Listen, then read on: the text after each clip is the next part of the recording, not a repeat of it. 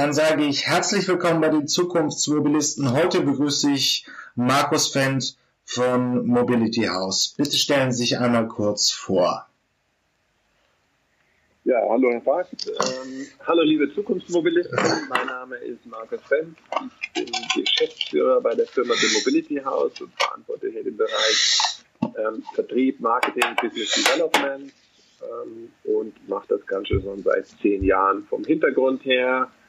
Ähm, nach einem Studium der Wirtschaftsingenieurswesen ähm, in der Telekom-Industrie, dann in der Automobilindustrie gewesen ähm, und dann sehr lange als Berater ähm, in der Liberalisierung der Energiewende gearbeitet, von daher ein tiefes Verständnis der Energiemärkte. Und seit 2010 mit einem ehemaligen Freund ähm, und Arbeitskollegen aus der Beratung, aus den Accenture-Zeiten heraus bei Mobility House eingestiegen und mit dem Ziel, die eine emissionsfreie ähm, Energiewende, Energiewelt, aber ebenso auch eine emissionsfreie Mobilitätswelt zu realisieren. Ähm, dann fangen wir mal an, weil es ja doch noch relativ neu ist. Was ist, äh, was macht Mobility House? Wenn ich ein Elektroauto besitze, welche Rolle spielt da Mobility House für mich? Ja gut, dass Sie das nochmal nachfragen, Herr Park, weil Mobility House ist ähm, ja. im Markt sehr bekannt ähm, über unseren sehr informativen und contentgetriebenen Webauftritt, ähm, auch über den Vertrieb von Ladeinfrastruktur unser eigentliches Ziel ist ein, ein, äh, ein ganz anderes. Ähm, wir glauben, dass in einer Energiewelt, die immer volatiler wird, die immer erneuerbarer wird, ähm, wo mal die Sonne scheint, wo mal der Wind weht ähm, und die immer weniger fossile Kraftwerke enthält, die diese Volatilität ausgleichen können, ähm, zwingend einen Counterpart dazu braucht. Und dieser Counterpart sind idealerweise Speicher. Und wer bringt die meisten Speicher ähm, auf den Markt in Zukunft? Das wird die Automobilindustrie sein. Ähm, das war anfänglich noch nicht so klar, ob Elektroautos sich durchsetzen. Ähm, ich glaube, inzwischen ist jedem klar, Elektroautos kommen. Mit Elektroautos kommen Mengen von Speichern, ähm, die ich nutzen kann, weil die meisten Autos fahren nur 5% des Tages ähm, den Rest der Zeit stehen sie rum. Die meisten Autos fahren im Schnitt irgendwie 40 Kilometer pro Tag. Ähm, die Batterie ähm, enthält aber eine Fahrleistung von 400 Kilometern. Das heißt, da ist sehr viel ähm, freie Zeit, freie Kapazität, die zur Verfügung steht. Wenn ich das mit dem Energiemarkt zusammenbringe, schaffe ich genau das, was ich gerade als Ziel von Mobility auch vorgestellt habe, und zwar eine emissionsfreie Mobilität und auch Energiewelt. Ja, aber da arbeiten wir dran, da entwickeln wir eine Softwaretechnologie, die Fahrzeuge intelligent im Netz, im Energiemarkt steuert. Das ist unsere Haupttätigkeit.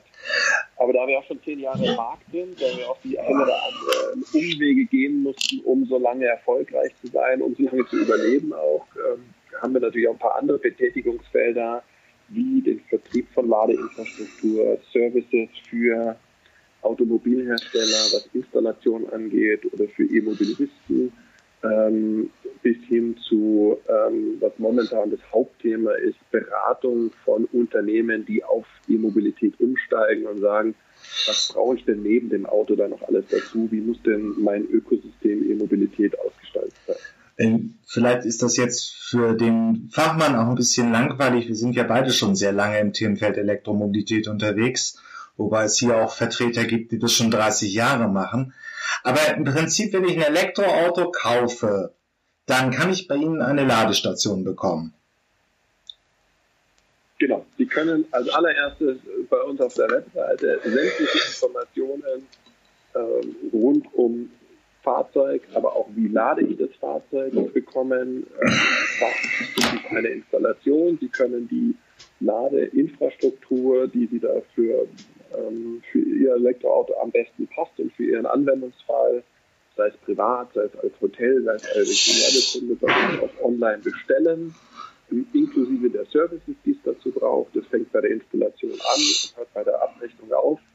Ähm, das können Sie bei uns alles online bekommen. Das ähm, haben inzwischen über 25.000 Kunden europaweit gemacht und wir haben da einen recht guten Ruf uns erarbeitet, weil wir herstellerneutral sind und weil wir eben sehr äh, tiefgründig und kompetent auch unsere Kunden beraten und ihnen diesen Einstieg in die Elektromobilität so einfach wie möglich machen. Wir, wir kommen auch gleich nochmal zu den, den Speicherthematik. Aber es gibt natürlich sicherlich hier beim Podcast auch Menschen, die wirklich sich jetzt ein Elektroauto kaufen wollen. Das heißt, wenn ich mir, sagen wir, ein Hyundai Kona aussuche, kann ich bei Ihnen alles um die Ladestation für zu Hause haben. Alles Service ist. dieses Fahrzeugmodell sogar direkt eingeben. Ja. Und bekommen dann die Ladeinfrastruktur, die für dieses Fahrzeugmodell idealerweise passt ähm, beziehungsweise zwei, drei vorgeschlagen, können sich dann entscheiden, ob sie eine wollen, die auch noch mit ihrer PV-Anlage zusammen funktioniert ähm, oder ob sie das nicht brauchen, ähm, in verschiedenen Preis- ähm, und Ausstattungskategorien sich da die richtige Ladung ähm, stellt sich jetzt für mich ähm, die ähm, ist das schon auch vielleicht kennen manche dieses Startup Terramondo, wo ich praktisch dann auch schon One Stop One Solution habe, also auch alle Förderprämien beantragen kann. Geht das auch automatisch in Ihrer Lösung? Ja, natürlich. Also wie, wie gerade gesagt, es beginnt bei der bei dem Fahrzeug über die Ladestation dazu. Ja. Sie können die Elektroinstallation auch dazu buchen ähm, weitere Services bis hin, einer dieser Services auch, dass Sie Ihre Postleitzahl eingeben und in einer Förderdatenbank nachschauen können, was denn in Ihrer Region an Förderung besteht. Das haben wir, soweit es findbar ist im Internet, ähm, bis auf Stadtwerke-Niveau abgebildet. Also, wahrscheinlich irgendwie so um die 100 ähm, Förderungen ähm, ähm in einer kleinen Datenbank, kleinen Tabelle abgebildet, die Sie abrufen können. Okay. Ähm, seit wann haben Sie dieses Geschäftsmodell, also praktisch Ladesäulen zu äh, etabliert? Also die Ladesäule für zu Hause praktisch online, die man bei Ihnen bestellen kann? Das ist 2014 oder 15? Ja, das ist ganz, ganz lustig. Die Entwicklung war so, dass wir, unsere Vision ist ja so Auto- und Energienetz verbinden. Vehicle to Grid nennt man das im Fachbegriff. Ähm, dann natürlich zu Energieversorgern und Automobilherstellern hingerannt sind und gesagt haben, ja, sowas wollen wir machen, hatten so ein Auto, wo das funktioniert und so weiter. Und es war 2011, wo ähm, der Nissan gesagt hat, du weißt was, ja, ich habe so ein Auto, ähm, aber ich brauche erstmal einen, der mir ähm, für meine Kunden, die jetzt auch noch nicht Vehicle to Grid wollen, Ladeinfrastruktur liefert. Ich brauche jemanden, der sich den Hausanschluss anschaut, weil ähm, das Laden eines Elektroautos über vier, sechs, zehn Stunden an der Haushaltssteckdose halt einfach nicht funktioniert, ähm, beziehungsweise zu gefährlich ist ähm, aus Sicht der Automobilhersteller. Und die uns dann gebeten haben, ja, könnt ihr nicht euch das mal anschauen. Dann haben wir das am Anfang für Deutschland, Österreich, Schweiz gemacht. Dann kam der Renault dazu, 2012. 2014 haben wir den gesamten BMW i3 Rollout gemacht, europaweit. Dann kam Daimler dazu. Und so hat sich das sukzessive entwickelt, sodass wir seit 2011 ähm, Erfahrungen rund um dieses Thema haben und ähm, das auch europaweit also einen sehr tiefen Einblick in Normen, Standards, Produkte und Services haben. Im Prinzip also schon sehr lange unterwegs in dem Feld von Erklären der Elektromobilität. Also so, dass dein Kunde ja, da, erklären, aber auch liefern, wie gesagt, 25.000 ähm, ähm, installierte, ausgelieferte ähm, Ladeinfrastrukturprodukte für unseren Kunden ähm, gehören wir schon zu einem der führenden Playern. Ähm, wenn man jetzt nicht die reinen Hersteller nimmt, ja. dann schon einer der Top 3. Jetzt praktisch schon ein gereiftes Unternehmen, aber eben auch noch mit Zukunftsvisionen im Feld.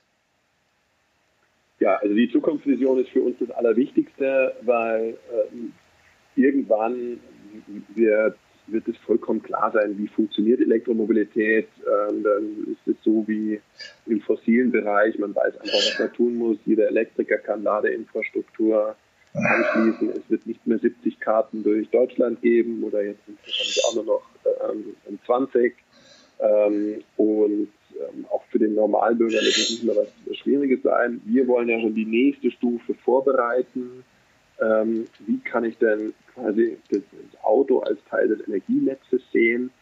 ähm, und zum einen intelligent laden, also dann laden, dass ich mein Netz nicht ausbauen muss, äh, dann laden, wenn der Energietarif möglichst günstig ist, dann laden, wenn ich möglichst viel Sonne im System oder bei mir im Haus zur Verfügung habe und meinen Eigenverbrauch als PV-Anlagenbesitzer optimiere.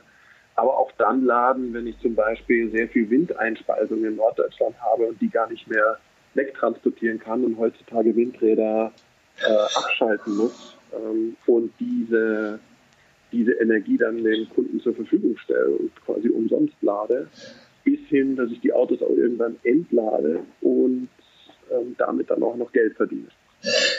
Ähm, dann, äh, es ist sicherlich auch dieses intelligente Ladenetz ist jetzt mal wieder ein Thema.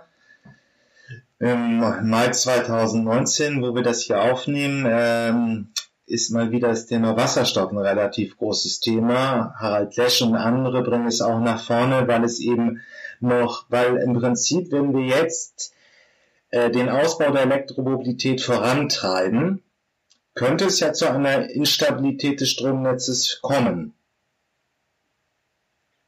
Wenn jetzt, ja, den, wenn, ist, nett, dass Sie das zitieren, ähm, auch, auch das IFO-Institut, ich schätze beide sehr, sowohl den Werner wie auch den Harvey Lesch.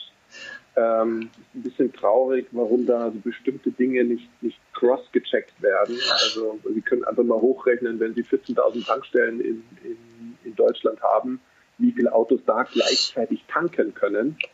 Ähm, da kommen sie auf 140.000 Fahrzeuge, wenn sie 10 ähm, Zapfsäulen pro Tankstelle im Schnitt rechnen. Ähm, von daher frage ich mich, wie ein Harald Lesch dann sagt, eine Million Elektroautos müssten öffentlich gleichzeitig laden. Das geht im Benzinbereich auch nicht. Das ist so ein bisschen, äh, da, da fehlen so ein paar Cross-Checks. Aber nicht, äh, nichtsdestotrotz ähm, ich habe letzte Woche erst auf dem Vortrag gesagt, warum führen wir diese Diskussion Wasserstoff, Elektromobilität? Das Bessere soll sich durchsetzen, die bessere Technologie. Und wenn wir jetzt einfach schauen, wie viele gute Elektroautos gibt es, Sie haben vorhin eine Marke genannt, bis hin zu führenden Herstellern aus USA. VW kommt nächstes Jahr mit einem, ähm, oder sogar dieses Jahr noch mit einem gigantischen ja. Auto auf den Markt. Ähm, wie viele Elektroautos gibt es auf dem Markt und wird es bis 2025 geben? Da spricht man von 300 verschiedenen Modellen. Und wie viele Wasserstoffautos und wo ist der Preispunkt eines Wasserstoffautos? Toyota Mirai 70.000 Euro und ähm, Renault Zoe für 24.000 Euro. Dann sage ich, momentan wird auf jeden Fall mal die Phase der Elektromobilität da sein. Von daher, ähm, wir brauchen das nicht gegeneinander ausspielen, sondern das die bessere Technologie wird sich durchsetzen und momentan ist einfach die Dekade der Elektromobilität. Ob die anhält und das einzige sein wird oder ob noch was anderes kommt, spielt erstmal keine Rolle. Wir müssen uns auf Elektromobilität einstellen. Und ich glaube halt, genau von unserem Geschäftsmodell herkommt, dass man mit den Speichern, mit den Batterien mehr machen kann wie nur Autofahren. Also dass es einen Dual-Use-Effekt gibt. Ähm, das ist von, von vielen noch nicht verstanden, berücksichtigt. Jo, hier ist das Ende erreicht diese Episode aus der Podcast-Reihe Die Zukunftsversion. Hier endet der freie Teil. Weiter geht's auf meinen Webseiten ähm, elektroauto.org slash Zukunftsmobilisten oder ähm, automatisiertesauto.de slash Zukunftsmobilisten. Da kann man sich die vollständigen Interviews äh, gegen eine kleine Gebühr anhören. Ich habe auch eine Staffelung drin, also Menschen im AG 1 und 2 Bezug zahlen weniger als auch Studenten und Doktoranden. Schüler sind auch günstiger. Ja, ich freue mich aufs nächste Mal, wenn es wieder hier bei den Zukunftsmobilisten ein neues Interview gibt. Bis dann, tschüss.